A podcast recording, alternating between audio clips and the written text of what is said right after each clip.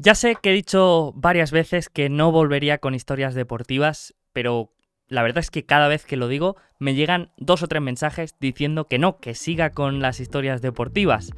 Así que vamos a hablar de uno de los mejores deportistas y también empresarios de la historia. Vamos a hablar de Michael Jordan.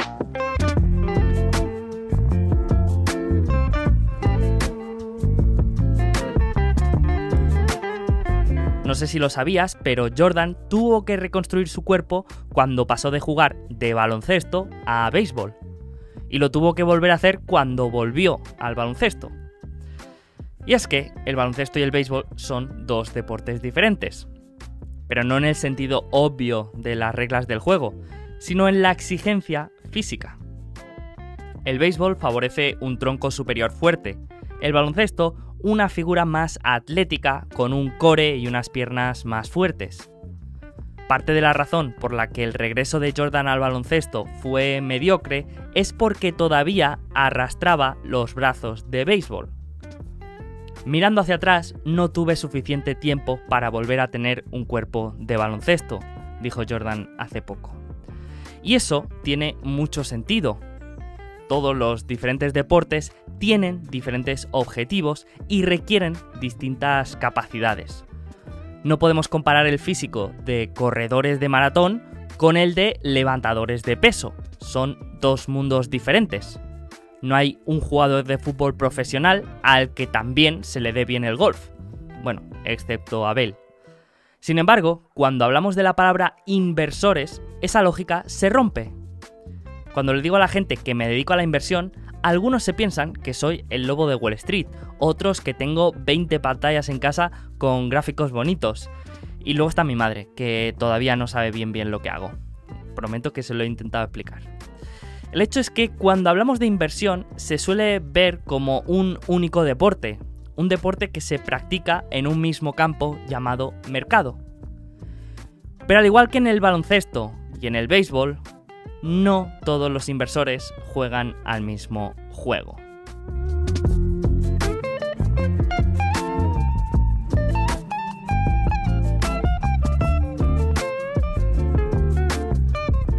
Y de los diferentes juegos y jugadores hablamos en este segundo episodio del bloque de la inversión empresarial. Un episodio en el que veremos los diferentes actores que encontramos en el campo de juego y veremos cómo podemos entender las ventajas que tenemos sobre ellos.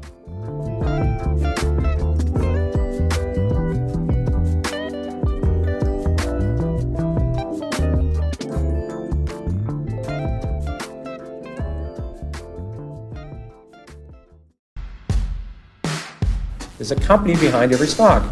The company does well, the stock does well.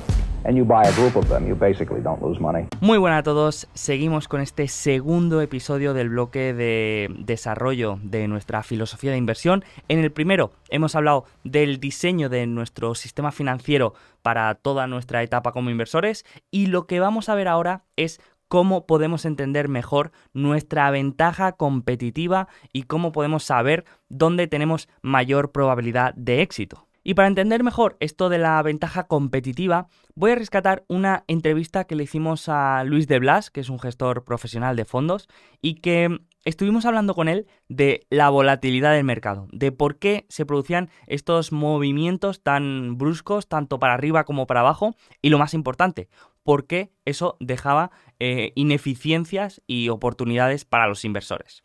Este fue su comentario. Como veis, esto tiene sentido y la volatilidad que encontramos en el mercado se puede explicar por los diferentes actores que nos encontramos. Y esto es una idea que me pareció muy interesante. Muchas veces cuando pensamos en el mercado, pensamos que todos los inversores que participan son iguales que nosotros, que tienen los mismos objetivos, que siguen la misma filosofía, que todos conocen a Warren Buffett y que todos son igual de racionales que nosotros.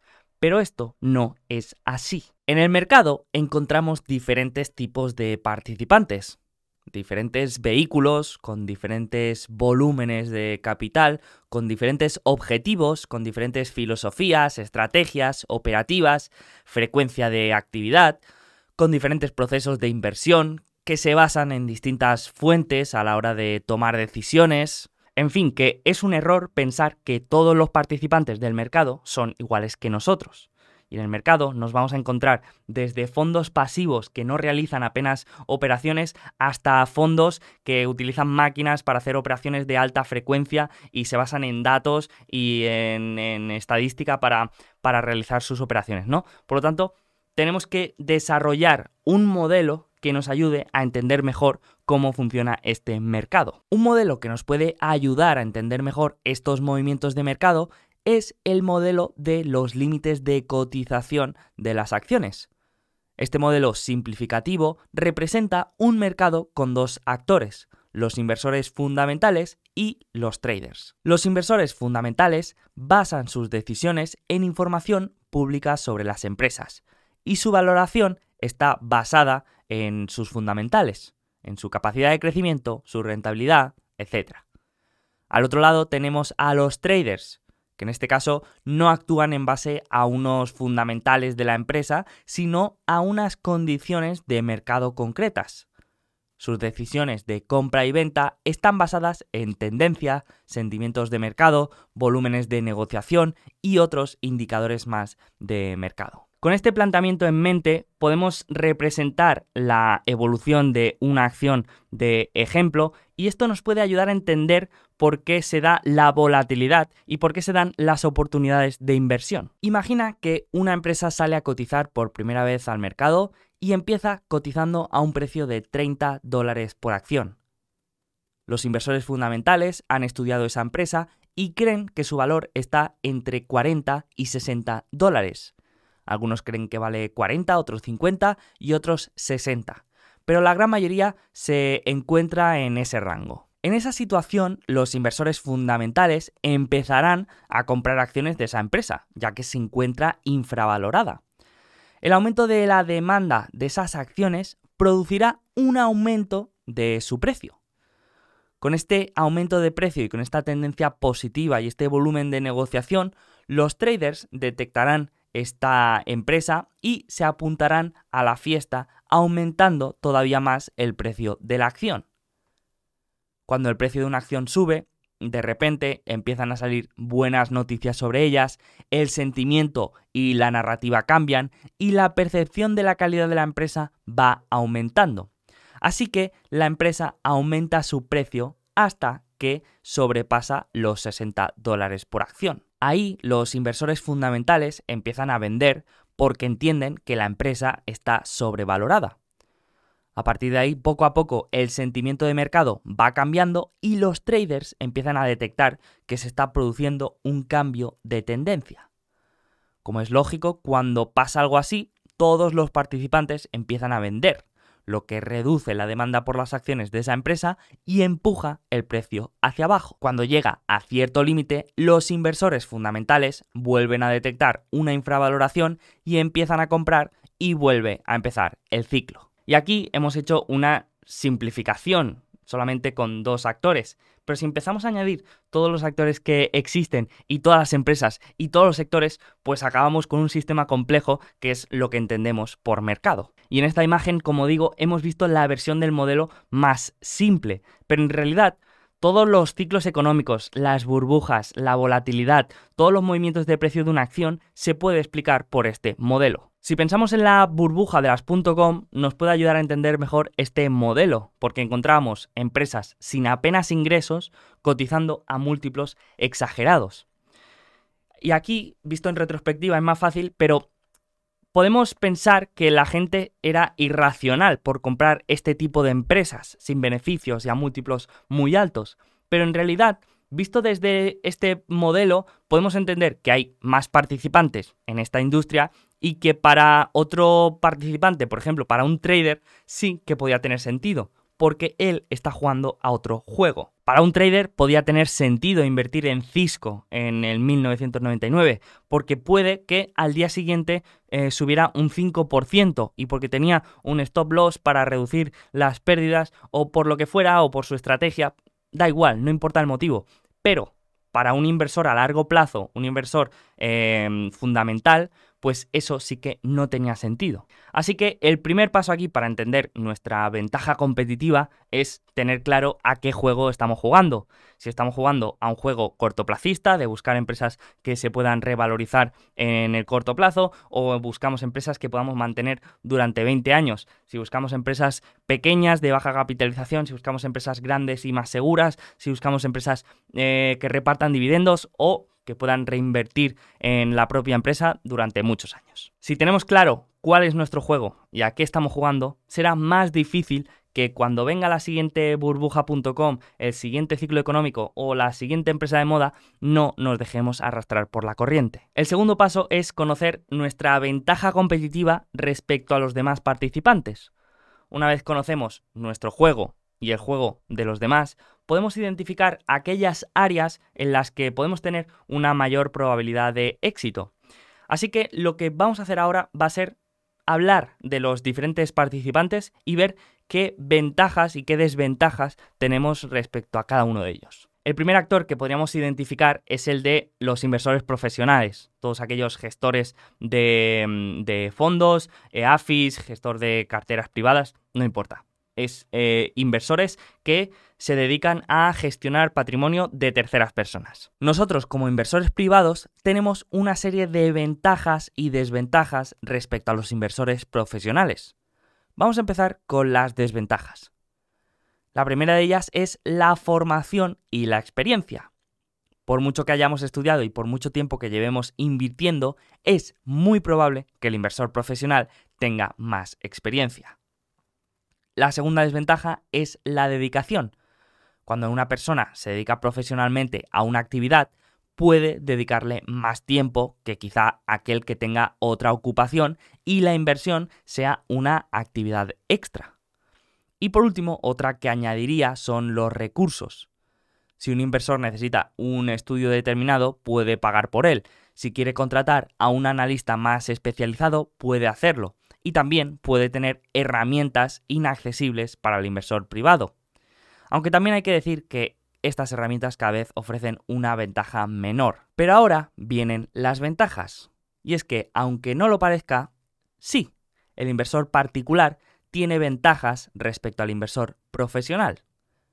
La primera de ellas es la flexibilidad.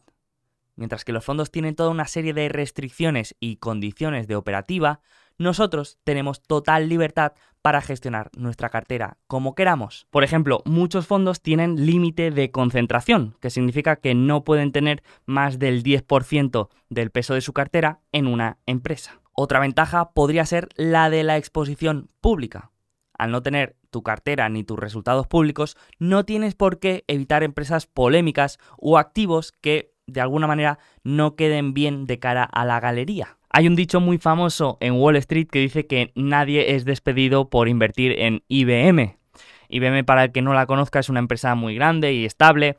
Y lo que viene a decir este dicho es que cuando se invierte en este tipo de empresas, si sale bien, genial, aplausos para, para el, el gestor. Pero si sale mal, pues es como que de alguna manera no tiene tanta responsabilidad porque todo el mundo la conocía y nadie se esperaba que pudiera salir mal. Bueno, pues si la misma situación ocurre con una empresa polémica, una empresa desconocida o una apuesta personal del gestor, si sale mal, la responsabilidad sí que suele caer más sobre, sobre la persona, ¿no? Por lo tanto, a pesar de que en los dos escenarios estamos perdiendo dinero y el resultado físico es el mismo, a nivel psicológico no es lo mismo. Pero todo esto lo podríamos reunir en una palabra, presión. Y es que el inversor profesional tiene una serie de factores que hacen que pues esté bajo presión constante, ya sea la exposición pública, eh, la relación con los clientes o lo que sea. Pero esa es una de nuestras ventajas, que no tenemos que dar explicaciones a ningún cliente, ni tenemos que exponer nuestra, nuestros resultados de forma pública, ni tenemos que compararnos contra ningún índice. Otra de las ventajas del inversor particular es que puede centrar su atención en aquello que más le interesa. Un gestor profesional, en cambio, suele estar más enfocado en aquellos sectores donde cree que puede obtener una mejor rentabilidad. Y por último, podríamos decir que nuestro resultado va a depender 100% de nosotros.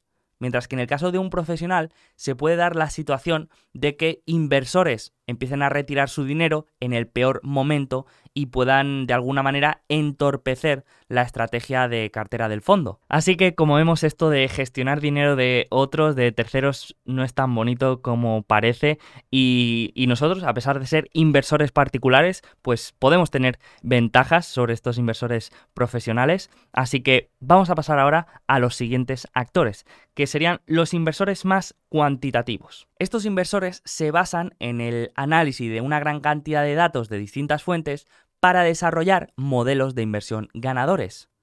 La principal desventaja que tenemos frente a estos actores es la capacidad de proceso y análisis de datos.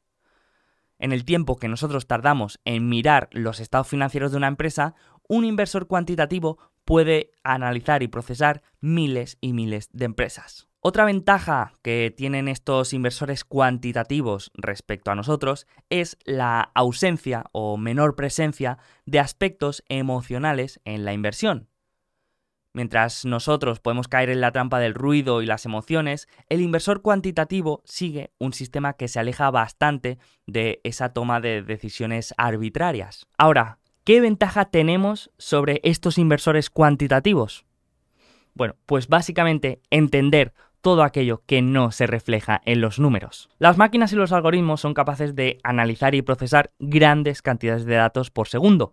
Sin embargo, cómo analizan la visión estratégica de un equipo directivo o la cultura empresarial o los clientes cautivos de su producto o una nueva tendencia en la sociedad.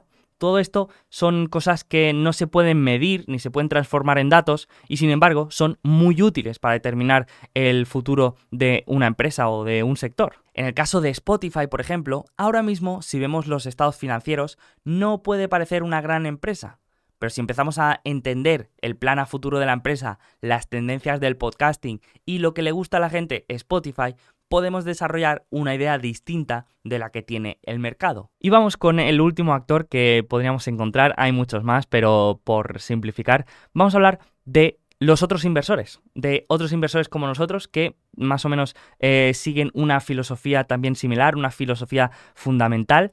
Entonces, ¿qué ventaja competitiva podemos tener sobre otros inversores? Bueno, pues yo creo que aquí podríamos buscar ventajas competitivas que tenemos frente al resto de, de inversores, pero una mejor idea puede ser identificar los errores que se suelen cometer de manera general para nosotros convertirlos en nuestra ventaja competitiva. Así que vamos a ver los errores más mm, frecuentes entre los inversores y ver cómo los podemos aprovechar. El primero de los errores, el clásico, es el de salirse de nuestro círculo de competencia, invertir en aquellas empresas que mm, quizá no entendemos bien o no tenemos eh, convicción suficiente para invertir en ellas eh, y lo hacemos porque hemos escuchado a otro inversor que respetamos o que creemos que, mm, tiene autoridad y hemos mm, tomado prestada esta convicción. ¿Qué pasa ahí? Que cuando viene algún problema, los que tienen convicción son los que aguantan o los que toman la decisión correcta, mientras los que eh, han tomado prestada esta convicción pues suelen cometer errores. Otro error aquí sería el de no saber a qué juego estamos jugando.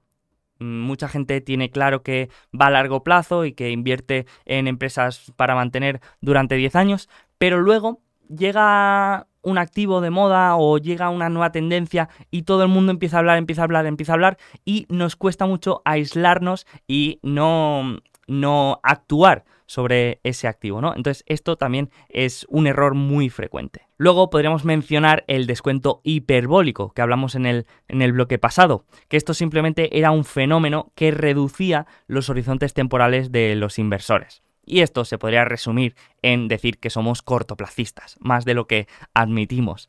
Entonces, aquí eh, no pasa nada. O sea, eh, todo el mundo quiere hacer rentabilidad a corto plazo. Y si yo pudiera también lo haría.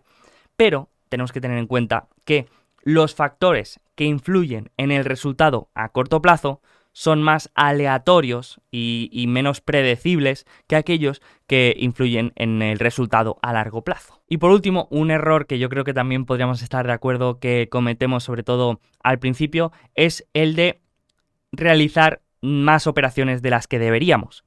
Esto es un sesgo que se llama el sesgo a la acción y que mm, explica eh, precisamente esto, ¿no? Nuestra incapacidad para mantenernos quietos o para practicar la inactividad en la inversión. Esto es contraintuitivo, porque en la mayoría de actividades el hacer cosas mm, tiene premio, ¿no? Tanto en los deportes, en los negocios, en las relaciones, el que hace muchas cosas suele ser el que mejor resultado tiene. Sin embargo, en la inversión no es así y muchas veces no hacer nada es la mejor opción. Si conocemos estos errores y podemos identificarlos, vamos a ser capaces de desarrollar nuestra ventaja competitiva. Si por ejemplo sabemos que cuando sale una mala noticia los inversores suelen sobrereaccionar respecto a esa noticia, podemos aprovecharlo para identificar oportunidades de inversión. O si detectamos empresas que creemos que lo van a hacer bien a largo plazo, pero a corto plazo eso no se refleja en los estados financieros porque están en, como lo digo yo, periodo de siembra, pues podemos aprovechar ese, esa mentalidad cortoplacista que tenemos los inversores para encontrar oportunidades a largo plazo. En fin, que como vemos, no hace falta ser un inversor profesional, ni tener 20 ordenadores en casa, ni 6 pantallas, ni saber hacer líneas en gráficos para obtener una buena rentabilidad. Simplemente tenemos que ser conscientes de eh, a qué juego estamos jugando, saber movernos en ese juego de la mejor manera posible y lo más importante, identificar nuestras ventajas competitivas para explotarlas al máximo.